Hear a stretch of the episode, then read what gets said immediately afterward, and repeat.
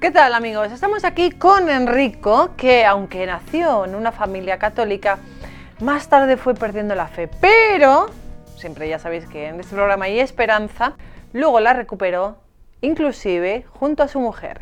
Enrico, ¿qué tal? ¿Cómo estamos? Bienvenido a Cambio de Agujas. Gracias, muchas gracias.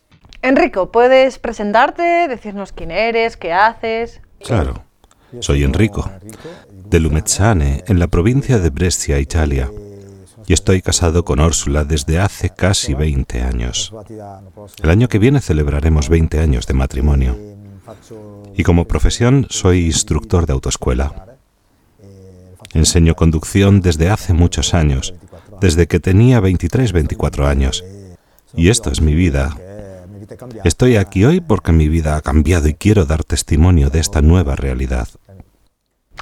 ¿Qué papel ha jugado Dios en tu vida? Me refiero, por ejemplo, en, tu adolescencia, en tu juventud, antes de casarte. ¿Siempre has estado vinculado a Dios o luego lo has recuperado? Bueno, cuéntanos un poquito tú. Nací en una familia católica. Me bautizaron. De pequeño iba a la catequesis, como todos los niños italianos. Y los recuerdos que yo tengo de la primera comunión no son muchos, pero me acuerdo que iba a misa todos los domingos, hasta la primera comunión. Y en cuanto a mi relación con Dios, con la religión, al principio eran las emociones. De un niño, cuando va a la iglesia, yo sentía realmente la presencia de Dios. Luego, creciendo, me ha alejado mucho. Un poco porque mis padres me dejaron hacer lo que yo quisiese, con esta, digamos, libertad o presunta libertad de un chico de 12 o 13 años. Hice la comunión a los 6 o 7 años, me parece. Y ya creciendo sentía el peso de tener que ir siempre a catequesis y prefería junto a mis hermanas dejar de frecuentar la parroquia y dedicarme a otras actividades. A ver, ¿has buscado otro tipo de religiones, otro tipo de caminos? No, no. Yo siempre me he considerado creyente. Para mí, Dios siempre ha sido un punto de referencia era presente en toda mi vida, en el sentido de que lo pensaba mucho, el pensamiento de la muerte y el del final de la vida, por ejemplo. Yo sabía que la vida no terminaba con la muerte y siempre tenía la esperanza en la vida después de la muerte. Entonces, digamos que Dios estaba allí. En la adolescencia y en la primera madurez, 18 o 20 años, empezaba a pensar que Dios se podía encontrar de otros modos, en otras formas de oración y con otras formas religiosas. Por ejemplo, en el budismo, no el karma exactamente, pero con lecturas y ciertas películas. Perdona, ¿qué es lo que te ha fascinado de estas religiones? Digamos que la cosa que más me fascinaba, o más que fascinar, era el modo diferente de afrontar la religión. Yo como adolescente era ignorante. El Evangelio, la Biblia, lo había leído muy poquito y solo en la edad de la infancia. Me parecía una religión muy restrictiva la nuestra, más que una religión que dejase un poco más espacio a nuestro yo y a lo mejor con una aversión o un temor del haz esto o no hagas esto de Dios, mientras las religiones orientales te permitían, al menos en mi modo de pensar de aquella época, te permitían alejarte de la realidad e interiorizarte y buscar un Dios que es un Dios entre supremo y creador, pero que no te obliga. Entonces para mí era más que nada alejarme de lo que yo percibía como una religión de restricciones. Había tenido tantas discusiones y no entendía porque como decía era bastante ignorante y buscaba más mi individualidad, digamos, que la espiritualidad. Mientras tenías estas devociones budistas, ¿sentías que eras feliz? ¿Te sentías a gusto contigo mismo? ¿O estabas pleno? Sinceramente, Siempre he sido una persona muy feliz, la verdad. Nunca me ha faltado nada en cuanto a lo material. Y pensaba que la vida consistía en eso. Pero digamos que mi agitación, mi inquietud no me dejaba. Incluso con, con el yoga o con la meditación, como nos enseñaban estos gurús orientales, te aleja momentáneamente de la realidad, pero es algo pasajero. Y luego, algo que me hizo reflexionar más tarde, era el hecho de poner mi vida en el mundo externo, hacia afuera, o sea, hacia los demás.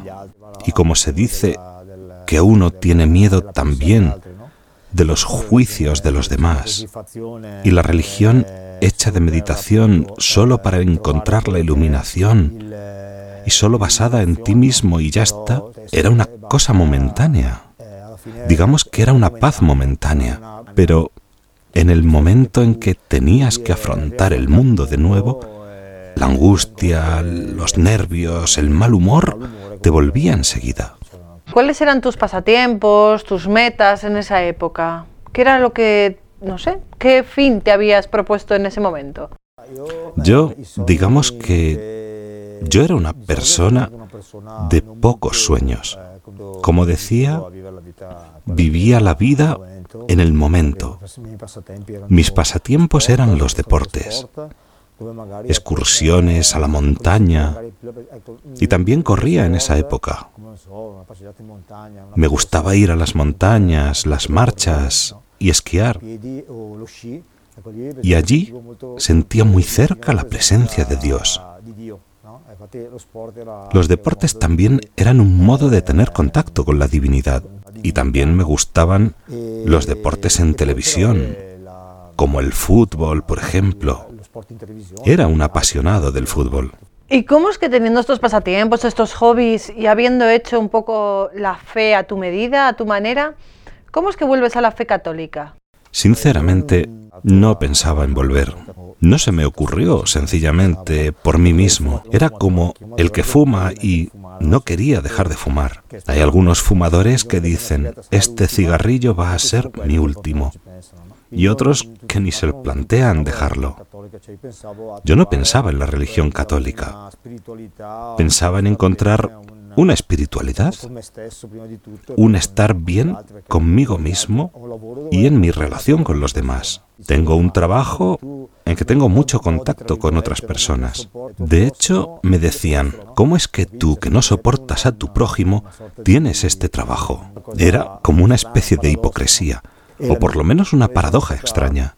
El acercamiento a la fe ha sido una cosa casual, y gracias a mi mujer. Después de una crisis entre nosotros, habíamos tenido que afrontar una crisis matrimonial y a través de un sacerdote conocido nos hemos acercado de nuevo y comenzado a pensar en una manera diferente acerca de Jesús. Y a través de ese sufrimiento que habéis vivido tu mujer y tú, ¿cómo crees que ha obrado Dios para acercaros de nuevo a la fe?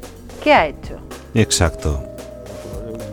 Yo creo que este camino, que me ha durado un par de años, todo ha sido orquestado, digamos, por Jesús. También nuestro matrimonio. Siempre hemos dicho que hemos sido creados el uno para el otro. Somos muy diferentes, con intereses diferentes, con caracteres muy diferentes, familias diferentes.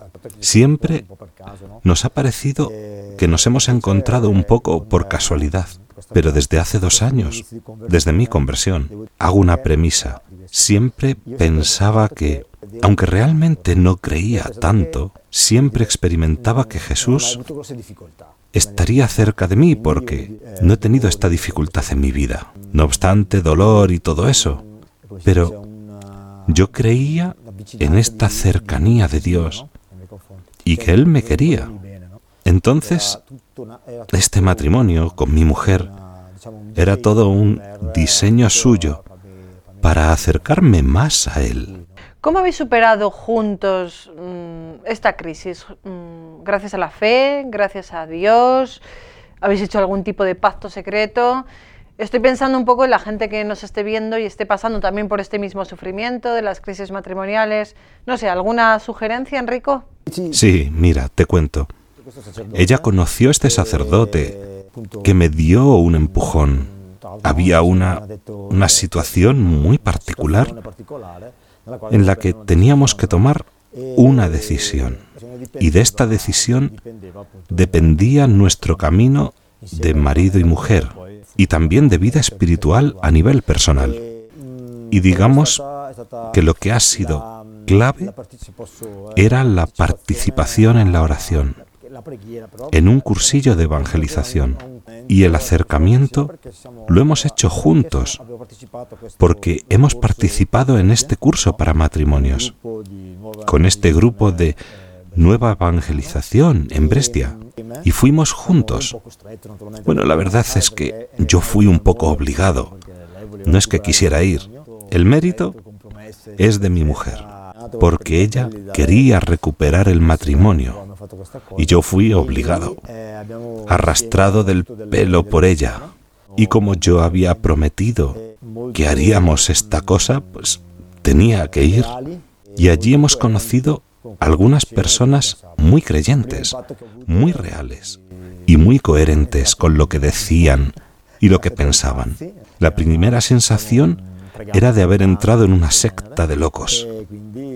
Estos rezaban cantando y cosas así y me quedé un poco escéptico. ¿Y cómo han llegado a derrumbarse tus ideas de antes, tus pensamientos de antes? ¿Ha sido un golpe radical o ha ido poco a poco la cosa?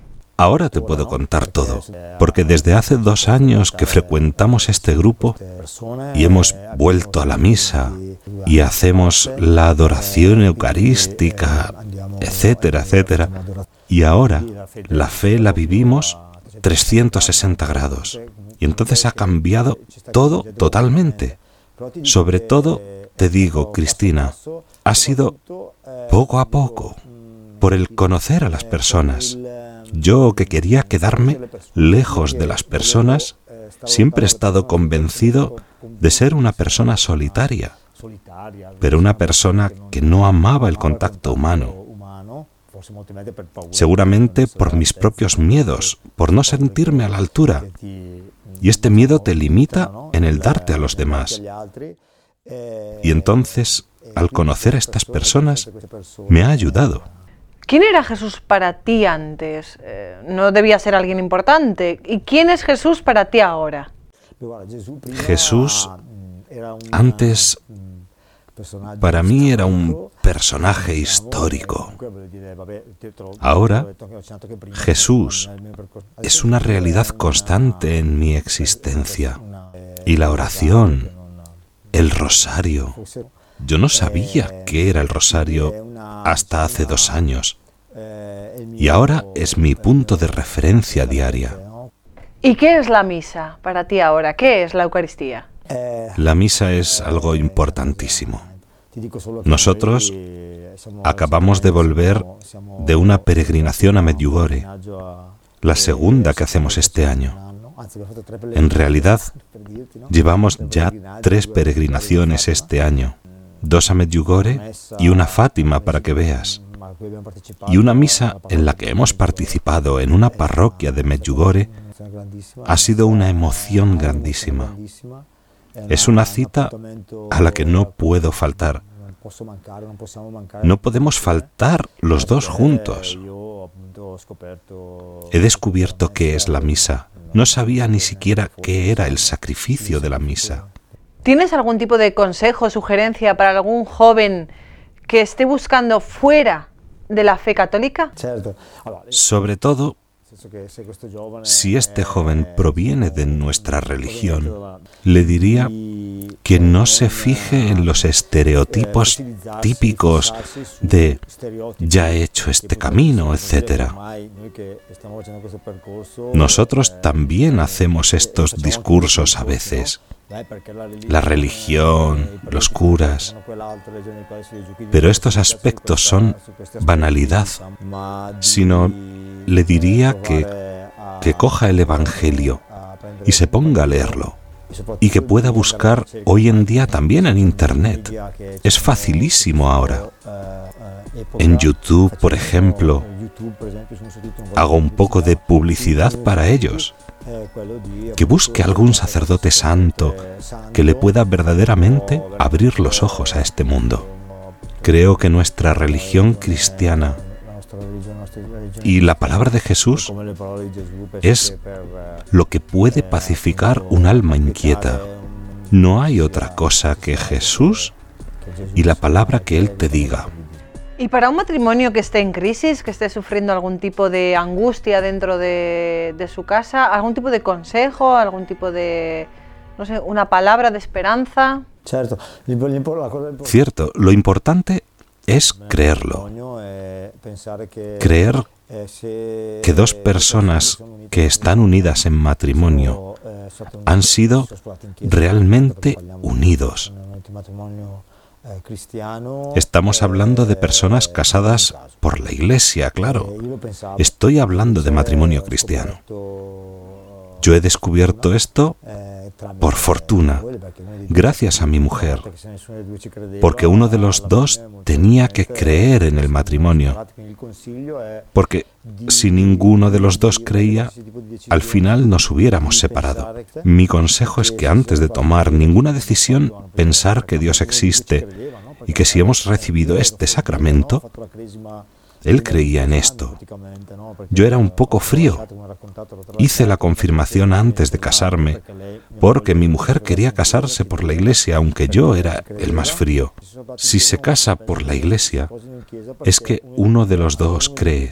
No creo que sea por los vestidos y esas cosas. Siempre podíais haberos casado por lo civil, pero si estáis casados por la iglesia, a los ojos de Dios, Tú has elegido esta cosa y antes de dejarlo y separarte, pensad que si estáis casados por la iglesia, es que Dios tiene un diseño para vosotros y no perdáis la esperanza de buscar juntos una ayuda, sino en el Evangelio, porque es un poco complicado, entonces buscad a otros matrimonios que sean felices y eso os ayudará a entender que Dios existe y que puedes vivir con Él y ser feliz con Él. Porque viendo a otras personas que creen y que tienen los ojos que les brillan, a lo mejor te pueden echar una mano. Enrico, muchísimas gracias. Gracias a ti, Cristina. En el matrimonio, en el matrimonio hay, hay tres, hay tres personas. Está el marido, está la mujer y está Dios en medio. Y eso no tenemos que olvidarlo. Y si nos casamos por la iglesia, si tomamos la decisión de casarnos por la iglesia, que no sea algo banal, que no sea por las fotos, por el banquete, por lo bien, por lo bonito que quedan todo la familia, el vestidito y demás dentro de la iglesia. Que sea porque realmente llevamos a Dios en nuestro corazón. Gracias.